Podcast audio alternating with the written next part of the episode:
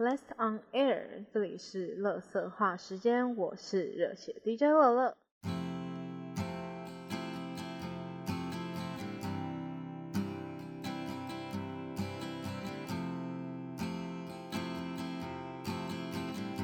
来到了第四集，其实这集一开始不是第四集，我一开始有录一个第四集。然后录完了，他是在讲就是毕业制作的事情，但是录完了之后觉得发现说也太沉重了吧，就是不是那个呃，就怎么说，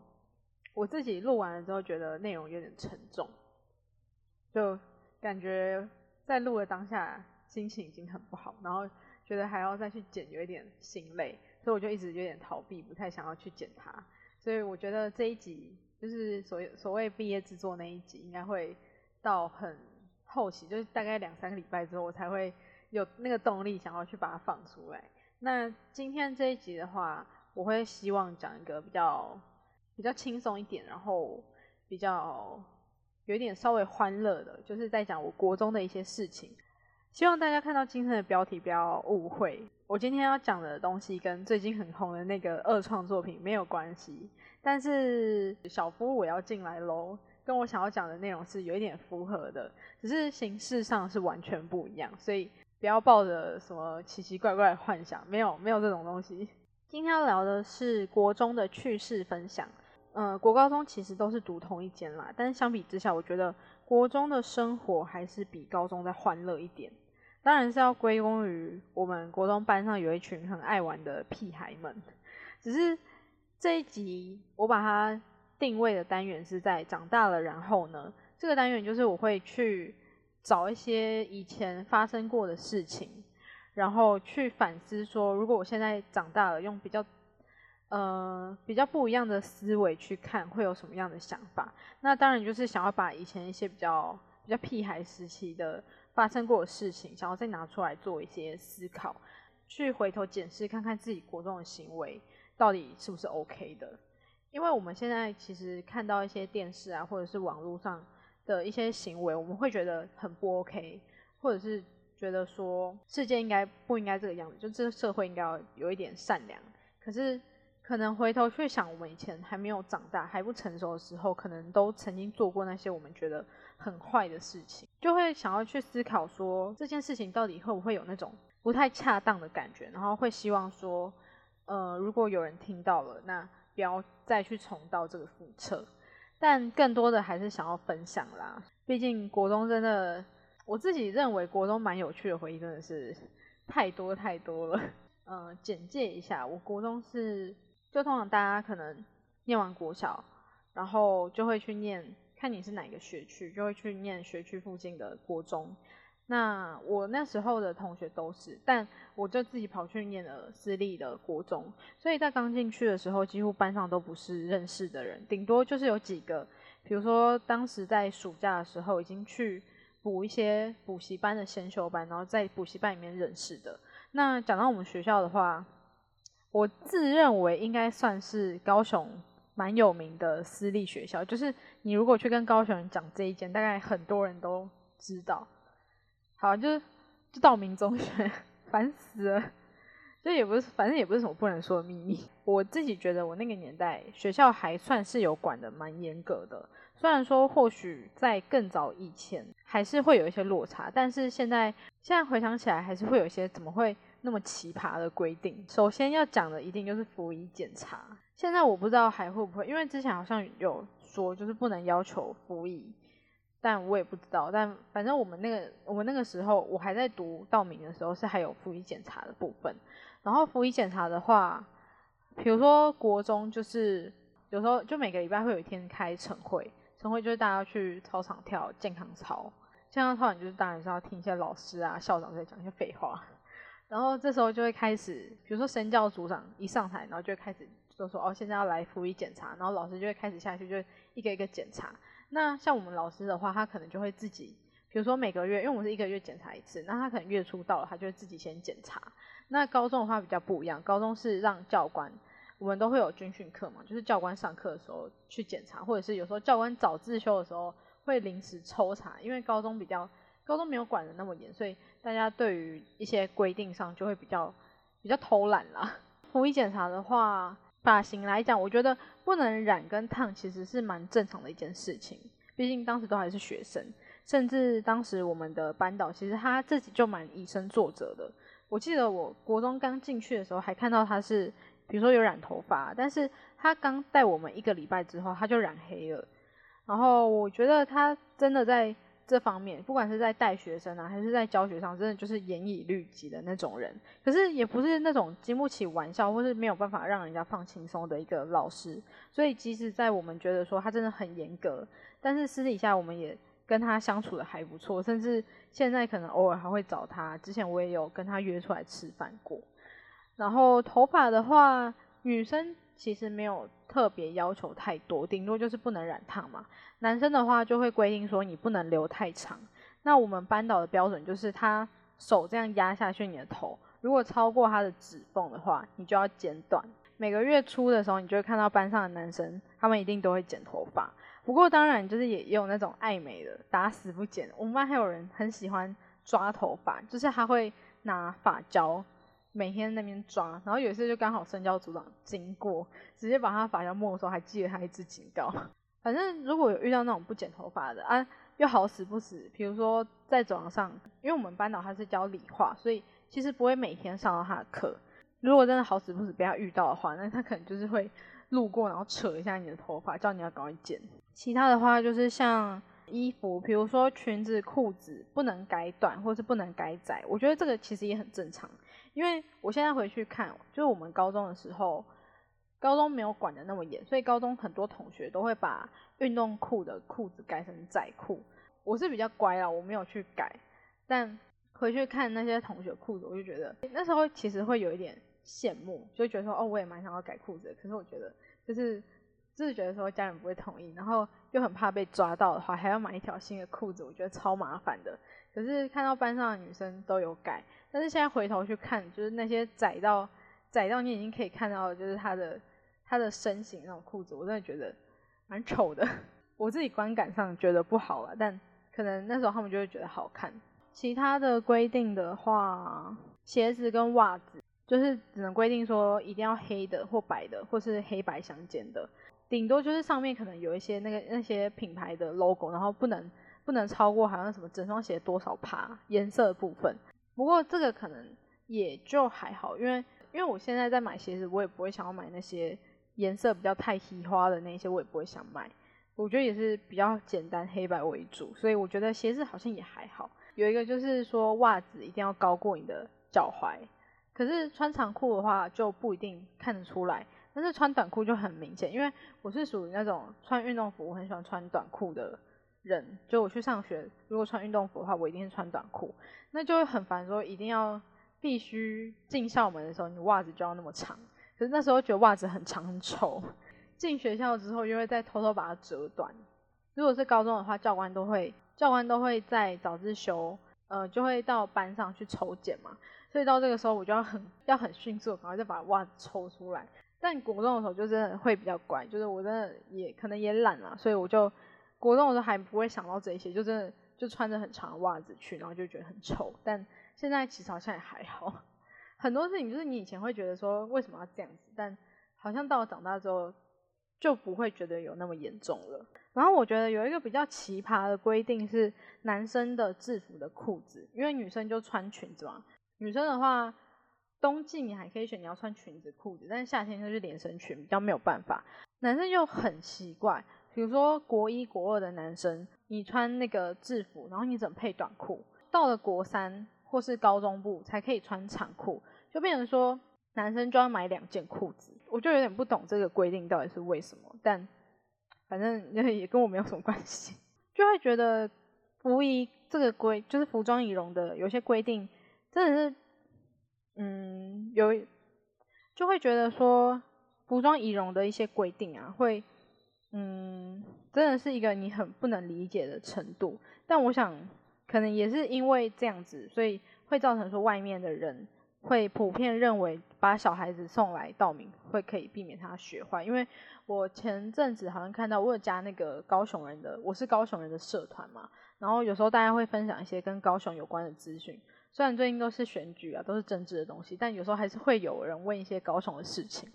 那时候就有一个家长吧，他就希望说小孩要升国中了，然后希望他可以去念私立学校，然后就问说道明中学跟另外一间的私立国中哪一间比较好？然后大家普遍都是推道明，就是说因为他们会管得很严，所以你可以把安心的把小孩送进去，然后他不会学坏。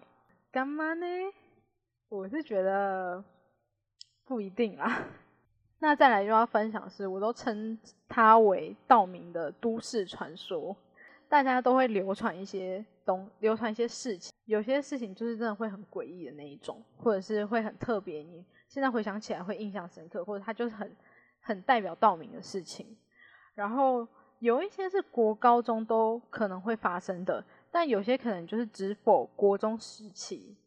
或者是它刚好就在我国中时期发生，然后可能到高中就没有了。那有些就是你以为会发生，其实根本没有，这个就先讲好了，因为没有发生，所以很快就可以带过。那就是我们有杰出校友，其实道明也是出了很多的有名的人嘛。最近要选那个高雄市长的那个陈其迈先生，他国中也是道明毕业的。我就记得距离现在刚好十年了，十年前就是我高呃国中刚入学的时候。那时候就新生训练上啊，老师就提到说，我们有一位非常有名的杰出校友，叫做吴克群。他讲完介绍完之后呢，还补了一句说：“哦，我们每年都会请他回来表演哦。”我就记住了这句话，因为反正那时候我就是追星追很凶那一种，可是没有看过明星本人，然后就会觉得说，如果明星来我学校唱歌的话，我会觉得我会觉得是一件很特别，然后会很兴奋的事情。但是十年了。距今他都没有回去，虽然我已经毕业一阵，呃，已经毕业好几年了，但基本上就我的印象，他应该是这几年也是没有回去的。虽然我也不是吴克群的歌迷，但有时候心中还是会有一点期待嘛。结果到现在就是也没有见过啊，但是有有见过的是一个乐团叫做迷先生，之前有得过金曲奖的，然后他们那时候拿了金曲奖之后，也有回我们学校来唱歌。所以就会对他们印象比较深刻。就是虽然平常不一定会去听他们歌，可是讲到闵先生，一定会知道说哦，是道明学长。还有一个也算是你你很难想象到在市区的学校，然后居然会有这种事情。可能有的学校像我的，呃，我大学我们是有一些校狗，就是我之前前阵子刚好因为工作的关系，就去了一间比较小的学校，然后他们就是刚好在一个村子的中间。村子里面，然后他们就有超大的鸡舍，呃，就是有看过一些动漫啊，有些学校他们还会什么养鸡、养鸭、养兔子。那我们学校呢，就是有校鹅，对我们养鹅。然后每天早上的早自习，就是你要一边听着身教组长，我们都叫卢贝。你如果是读道明国中部，你一定会知道卢贝这个人。然后我们就听着他每天都要广播一些规定啊，然后再配那些鹅叫声。有时候就刚刚讲，我们早上。每个礼拜都会有一天早上要去集合，要去跳健康操。然后集合回来的路上呢，有时候还会看到鹅在追同学。不过在我要升国三那年暑假，鹅就突然消失了。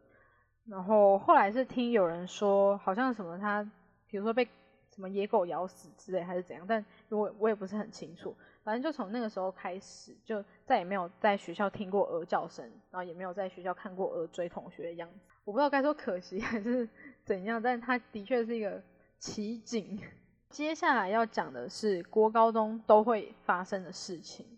而且我觉得读道明的同学应该也会蛮有感的，就是普爱卷，我都通称它为赎罪券。就那时候学历史，刚好学到世界史，然后就讲到赎罪券，然后反正我每次看到。要买普爱券的时候，我就会说：“哎，大家来买，来买赎罪券了。”然后基本上读过道明的人，应该也都有买过这个东西。它其实是一个名义上，它是一个公益性质的摸彩券，就是它的收入可能会拿去拿去做爱心的事情。但是呢，呃，通常我们是每年圣诞节前夕，因为我们到了圣诞节那一个月的时候，我们就会有。不同的大规模的庆祝活动，因为我们是教会学校，所以到了十二月圣诞节那时候都会有很多活动。那普爱券也是在圣诞节前，老师就会开始统计说你要买几张。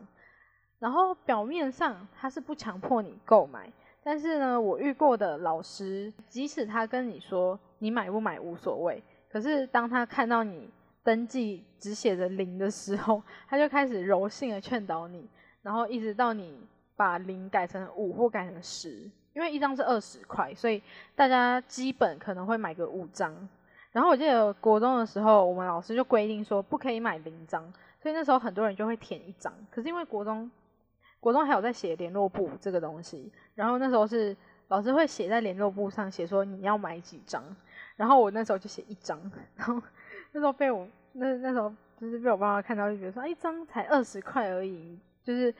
多买几张都不会怎样，然后想说好吧，因为那时候他们出钱，所以我就买个意思意思买个一百块。后来就是高中的时候，因为没有联络簿，所以老师就一个一个问，所以那时候要我买很多，就会觉得很心痛，因为那时候就是用我自己的。吃饭钱去买，但反正讲的就是想要跟大家说，老师虽然表面不在意，其实他们都会有业绩压力。你要是真的不买的话，他可能真的会被施压。那他为了不被施压，他就会向你施压。所以反正一张二十块嘛，就大概买个几张，意思意思一下就好。还有一个是每年盛大的活动，它就是圣歌比赛。因为我们是天主教学校，所以我们就会有圣歌比赛。然后那时候的音乐课基本上就会拿去练圣歌。那我觉得其实国中的时候还好，因为国中顶多就是有美术班啊跟音乐班，其他的班级的话没有很明显的能力分班。可是高中的话就有，因为我们高中比如说就有精英班、自强班跟普通班。那时候大家就会谣传说圣歌比赛都会内定那些前段班的，所以高中的时候每当圣歌决赛就是。我觉得圣歌比赛是一个有点残酷的事情。我们会先办预赛，预赛就是全班都要参加，就是看那那一年级有几个班，十几个班的话，就十几个班全部都要参加。但是好像只会取六个班级进决赛，然后决赛的话呢，也是全部的班级都要参加，就是你就要你明明没有入选，然后你就是硬要被带到那边去，然后还要去听人家唱歌，看人家表演。对，而且。圣歌比赛到最后，因为决赛的时候都会比一些什么，比如说有特色的表演啊，或者是一些特别的装扮啊，所以那时候圣歌比赛有点像大家在较劲，有点是那种服装秀感觉，就大家会开始较劲，很像什么超级名模生死斗。你没有入围决赛，你也要去听嘛。所以每当圣歌决赛在公布名次的时候，然后就会听到，可能是因为有时候其实他也会意思意思给一些。普通班的人进决赛，但通常他们不一定会，他们通常不会拿奖。然后你就听到名次是那些前段班的时候，就会旁边有那种此起彼落、稀稀疏疏的声音，说内定内定，就有点像你在打 low 的时候，然后你可能打个几杀或者是一个很漂亮的操作，结果队友狂聘你问号。比如说就突然突然就是开语音，然后说干嘛呢的感觉。但反正因为。就圣歌比赛那时候，音乐课也都是在唱圣歌嘛，所以就也学会了几首，比如什么《天主经》之类的。我现在只想得起来这一首啊，就会觉得有一种跟别的学校不一样的感觉。因为别的学校如果是一般的学校，他们也不会有这个活动，他们可能就不会接触到这些东西。那接下来就是要来讲讲看，就是国中到底发生过什么。有趣或是一些值得拿出来思考的事情了。刚刚讲的都是学校本身会发生的，就是基本上大家都有可能会遇到的事情。但现在讲的就是发生在我们班上的事情，但是不一定别人会发生，甚至不一定每个学生都有可能会遇到的事情。然后首先呢，一定要讲的是我们班非常独特选班长的模式，不知道大家班长都怎么选，但通常。可能都是选一些比较会为班上做事啊，或者是那种成绩比较好的同学。那我们班其实模式也是差不多啦，但是到了某一任呢，后面大家就有点，我觉得有点怎么说，就是感觉我们国中时就有点像在选大学班带的感觉。我后来上大学的时候，我觉得大学班带就有点像那种屎缺，大家不要做的，所以才丢给他做，然后就感觉我们国中的时候就超前部署。那基本上每个学期都是同一位同同样的同学。那前面也说选班，我们选班长的模式就是选那种成绩很好的人。那当然他是一位学霸，有点怪物等级的那种，玩也玩得很凶，但认真起来还能考全校第一名。然后我就始终记得，我们班上那时候呢，就有一群比较哈韩会追韩星的，当然有我嘛，然后也有他，因为他超级喜欢少女时代的队长太妍，甚至当时候如果有什么男偶像。他可能在节目上或在广播上说他喜欢泰妍的话，就是他还会爆气的那一种。反正呢，那时候有一首歌还蛮红的，是那个 Wonder Girls 的 Like This，他的舞其实还蛮有渲染力的。所以当时因为那位同学，好，我们称他我们称他为台大哥好，因为他后来就上台大。反正就是台大的哥呢，他就已经连任很多次了。然后他开学前一天，他还特别跑来跟我打赌说，如果他再选上班长，他就要在全班面前跳那个 Wonder Girls 的 Like This。我当然是一定要把握这一次机会，我就好好的想说，一定要好好帮他拉票。那时候还没有赖群组嘛，所以我们是贴当时的 FB 社团，然后就把我跟他的对话截图贴在上面，然后说大家明天班长一定要投给他。那当然也是获得了。多数人的支持，然后隔天也是不负众望，他就高票当选了。然后呢，这一位台大哥，他居然就给我跑去跟班导说，因为他已经做太多事，他不想再当班长了。后来我们班导他因为也知道这个事情，因为大家就开始会讲说，哦，他昨天跟我做了这个打赌，所以呢，他就想了一个比较折中的方案，就是一样让台大哥当班长，哎，不是让台大哥当副班长。工作相较之下比较没有那么多，但是他还是要兑现跳舞的这个承诺。不过呢，我们这位台大哥至今就是还没有兑现这个承诺哦。但他真的是一个蛮优秀的成，蛮优秀的同学啦。从国中就是全校第一嘛，然后高中也是念雄中，就是高雄的第一志愿，然后也上了台大。所以想说台大也是出了蛮多名人嘛。那要是同学你有听到这一集的话，一。不要忘记，等你出名的时候，还是要记得回来兑现承诺，好吗？不然就是，如果哪天你要成你要从政的话，也不要忘记你对选民的承诺，也都是要记得兑现。那除了选班长，我们班选模范生也是特奇葩。模范生又跟班长不一样，他是需要公开授奖表扬的，所以即使班长乱选，可能你想要冲康他，但是模范生大家要就要认真去选择，因为他是要代表着我们班。到全部的模范生面前给校长颁奖，所以说我们就必须要很认真的去选择，说谁才是可以代表我们班的那个同学。照理来说是这样啦。我们班那时候，呃，通常我们就是，比如说大家提几个适合的人选，然后大家去投票，说谁可以来当我们的模范生。那当时提出票选的同学呢，比。班长还要更独树一格，因为大家选班长感觉都还很正常，都是选一些班上比较学霸的同学。可是提模范生的时候，就有时候选那种有一个是，比如说上课都在睡觉，然后暑期辅导课我们就只上六堂，就是他第五节下课才来的那一种。呃，最后当选的是那种平常都在欺负同学，当然也同时会被同学欺负，所以就有点被闹的方式，然后被拱上模范生吧。因为我们要提模范生的时候，我们还要写一个类似报名表单的东西，就是上面还要写，呃，为什么选他的理由。因为他是国文小老师，对我还蛮困惑的一点的。我我也忘记他当时是国文小老师，但反正他就是国文小老师。然后国文课的时候，常常要收作业，或者是早自修会考试要收考卷。印象很深刻的是，我们早自修在考试，通常考完试的话。可能我们会直接就交换改，但有时候可能因为早自习嘛，可能就会留到那一堂课的时候再改，那就会先让小老师把考卷收起来。所以那时候就是早自修结束的时候呢，老师就问那个小老师说：“那考卷是要现在改还是上课的时候再改？”然后他就很酷，就是说一句“收”，就有点被大家拿来开玩笑，就是大家看到他呢就讲那个“收”。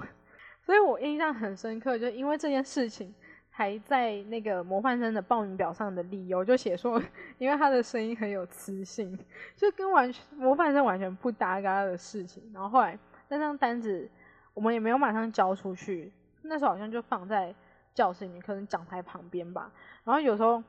其他老师来上课，看到我们班选的那个模范生，他都超傻眼的。接下来就是今天的主题，就是小夫我要进来喽。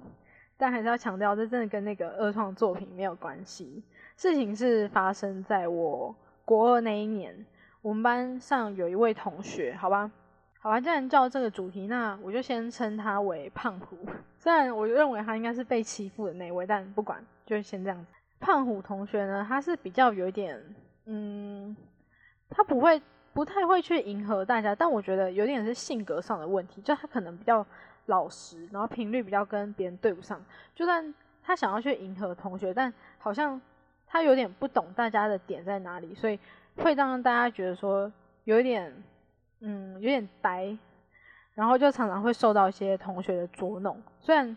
呃，我也是觉得这样不太好，但我记得我那时候也没有很喜欢这一位同学，因为我们每一次断考的时候都要换座位。然后因为座号的关系，所以我跟他都是坐隔壁。但他这个人就很常忘记带立可带，有好几次都是这个样子。当他需要涂改的时候呢，他就会在考试的时候举手跟监考老师说他忘记带立可带。这个时候老师都会完全不顾我的感受，就直接从我桌上拿走我的立可带给他用。就我很我很不喜欢这个样子，而且因为我以前曾经有在。考试当中，然后我那时候还是用立可白，然后就是在考试当中，我立可白涂完了，然后就有差一点，就是差一点，因为没有办法涂改这件事情，然后成绩上受到一些影响。但那时候我记得是没有，只是那时候就很惊险，所以每次考试前我都会一定会准备好这些东西。所以遇到这种情况，我就会觉得很生气。虽然说你如果问我要不要借他，我还是会借啦，但。你要介绍，你要先讲啊！即便是老师，即便是在考试当中，我都觉得这种行为很不 OK，很不尊重我。但因为那时候还小嘛，比较不会去想说，其实这是老师的问题。加上他就是很老实，也不会怎样。可能就是结束之后，考完试之后就跑来跟我不好意思一下，然后我还是会有点迁怒在他身上，因为那时候比较皮啊，就觉得说，啊，干你不要一直。每次考试忘记带，然后都拿我的好不好？然后就是也只能就说哦对不起啊这样子。所以我当时就不是很喜欢这个同学，但其实我也不会参与大家对呃这个胖虎的欺负行列。但或许，嗯，可能有时候都会跟着开一些小玩笑吧，就像那个收一样，就大家可能会拿出来嘴炮一下。所以我觉得可能有点遭到报应之类的。总之事情是这样子。就是某一天呢，胖虎就跟班上的同学吵起来了。那因为这种事情很常发生，所以大家通常不会去管他们，因为胖虎他并不是那一种，呃，我觉得他不是那种绝对的弱势方，就他不是只会站在那边给他们欺负的人，他也是会反抗。可是他反抗的方法不对，反而说他反抗了，然后常常会去影响到其他不相干的人，所以就会变成说两方都有错。也就是说到后期，大家其实就习以为常，不会去。管他，那当天就是他们又在又在闹，然后闹到有点，就是好像我印象中是同学好像把他锁在外面，就是把他关在外面，然后门锁起来。可是其实其他门是开的，我就那时候有点不懂，说为什么他不从别的门进去？但可能他就是很坚持说他一定要走这一边。然后就像所有的所有的动漫一样，譬如说什么名侦探柯南里面不是都会有密室，然后门就会锁起来嘛，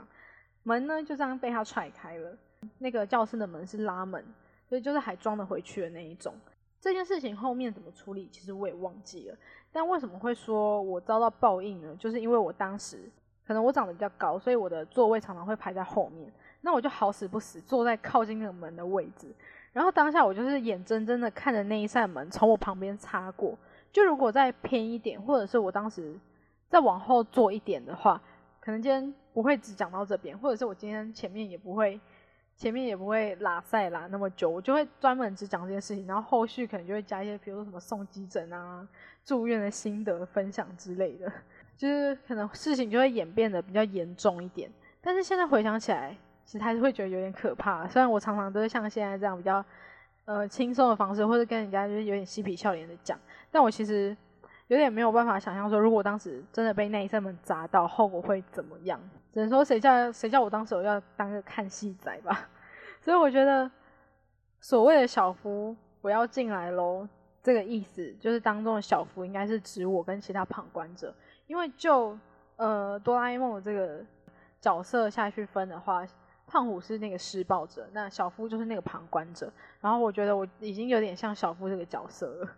现在回想起来，真的那时候，呃，很多时候那些欺负人，我们所谓真正扮演胖虎这个角色角色的同学，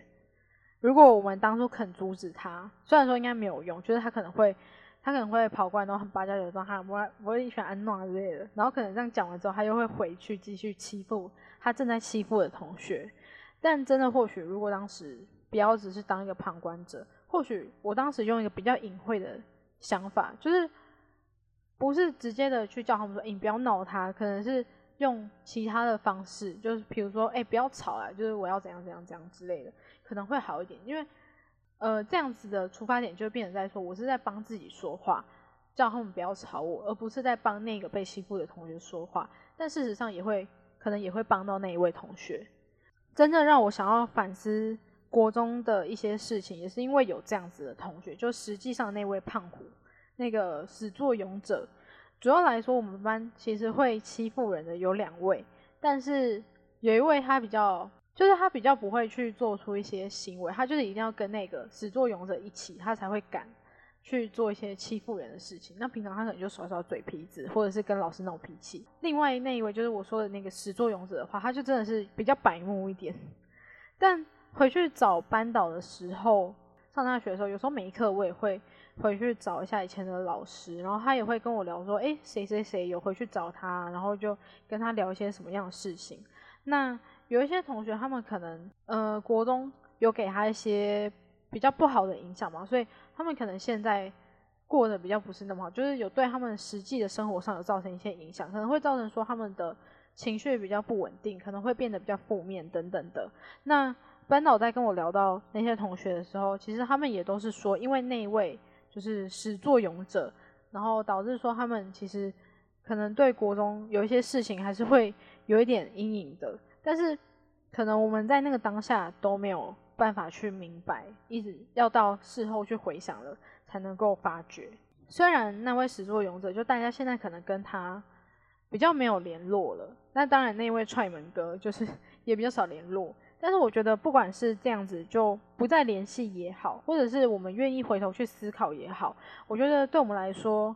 因为还有时间，所以就还有机会。会这样讲，是因为当时候国中的时候，班上有一位同学，在国中的时候，其实跟他关系就时好时坏。那后来高中的时候同班，可是高中我觉得有点好像是我变成了大雄那个角色，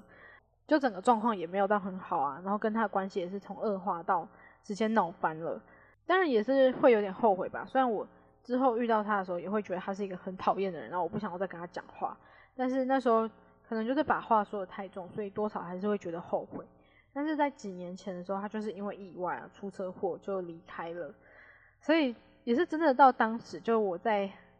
我去看他那时候，我才意识到说，真的不要去做那些让会让自己后悔的事情，因为现在即便我想要跟他讲开，也来不及了。所以说，嗯，如果你也有后悔的事情，如果说他是一个你觉得他是一个可以被挽回的。如果有时间，哪怕不一定会成功也好，我觉得有心就可以去尝试。其实踏出第一步之后，应该都会变得比较容易，因为万事起头难嘛，起床也很难。我常常说万事起床难，但不管是起床还是起头，都永远都是最难的那一个。所以你只要跨出第一步之后，我觉得之后不管怎么样，多少都会比。现在还茫然，还不知道状况会怎么样的时候，都好一点。对我也不知道为什么讲到后面变得有点像在劝世。但既然都说这是可以挽回的事情，所以呢，班长该跳一下了吧？不要整天只会在实况组的粉砖底下讲干话。对我前几天还看到你在什么超负荷还是 NL 的脸书下面留言，不要以为我没有看到。好，就是借机嘴炮一下我们这位台大哥。但我不知道他现在，他现在应该毕业了，反正就是趁机嘴炮一下。我也没有想到说这事情可以让我讲到这么久，但因为我本来还想要聊一些，就是我们班可能跟别班相处啊，或者是其他，其实还有其他很有趣的事情，或者是其他我觉得很值得拿来反思的事情分享，但是我怕讲太多会变得有点杂，所以我觉得可以改天再来说吧。而且通常我这么说，可能也真的会再拿来做主题，因为我真的是蛮怕做到后面没有题材的。我觉得吧，其实遇到一些遇到像这样的事情，其实我觉得我也还是在学习。我就是说，像旁观这件事情啊，真的现在长大会懂很多。有时候看到一些事，看到呃生活中，比如说有一些，有时候会觉得路见不平吧，然后也会觉得想要出手帮助。可是，在那个当下，就真的会觉得。往往还是会害怕，然后不敢当出声出手的那一个，所以到了事后也事后回想，也会觉得很讨厌那个时候自己，就觉得说为什么自己不再勇敢一点，然后就也希望说自己可以有一天不要不要再去管别人的想法，好好如果你认为那件事情是错的，就好好的去对他发出指正。那就说嘛，我还在学习这件事情，所以也希望说自己可以真的。嗯，学会然后学好，好了，那今天的话主要就先讲到这边。如果其他还有更更比较有趣的一些国中的事情，或者是其实高中的事情，我觉得也可以拿来讲。反正我再想想看要怎么做。好啦，那今天的节目就到这边啦。如果有什么样的就对这些对我讲这些有什么样的看法，或者是对我们学校有什么样的就对我讲。我前面介绍的这些有什么样的想法，或者是你们学校有什么很奇葩的规定，或者是有什么样的各校的都市传说，其实也都可以跟我分享。只要上 IG 搜寻 O N A I R，然后一个底线 D J F E V E R 就可以找到我，然后可以留言给我。好啦，那今天就先到这边啦，拜拜。我是热血 DJ 乐乐，下次见。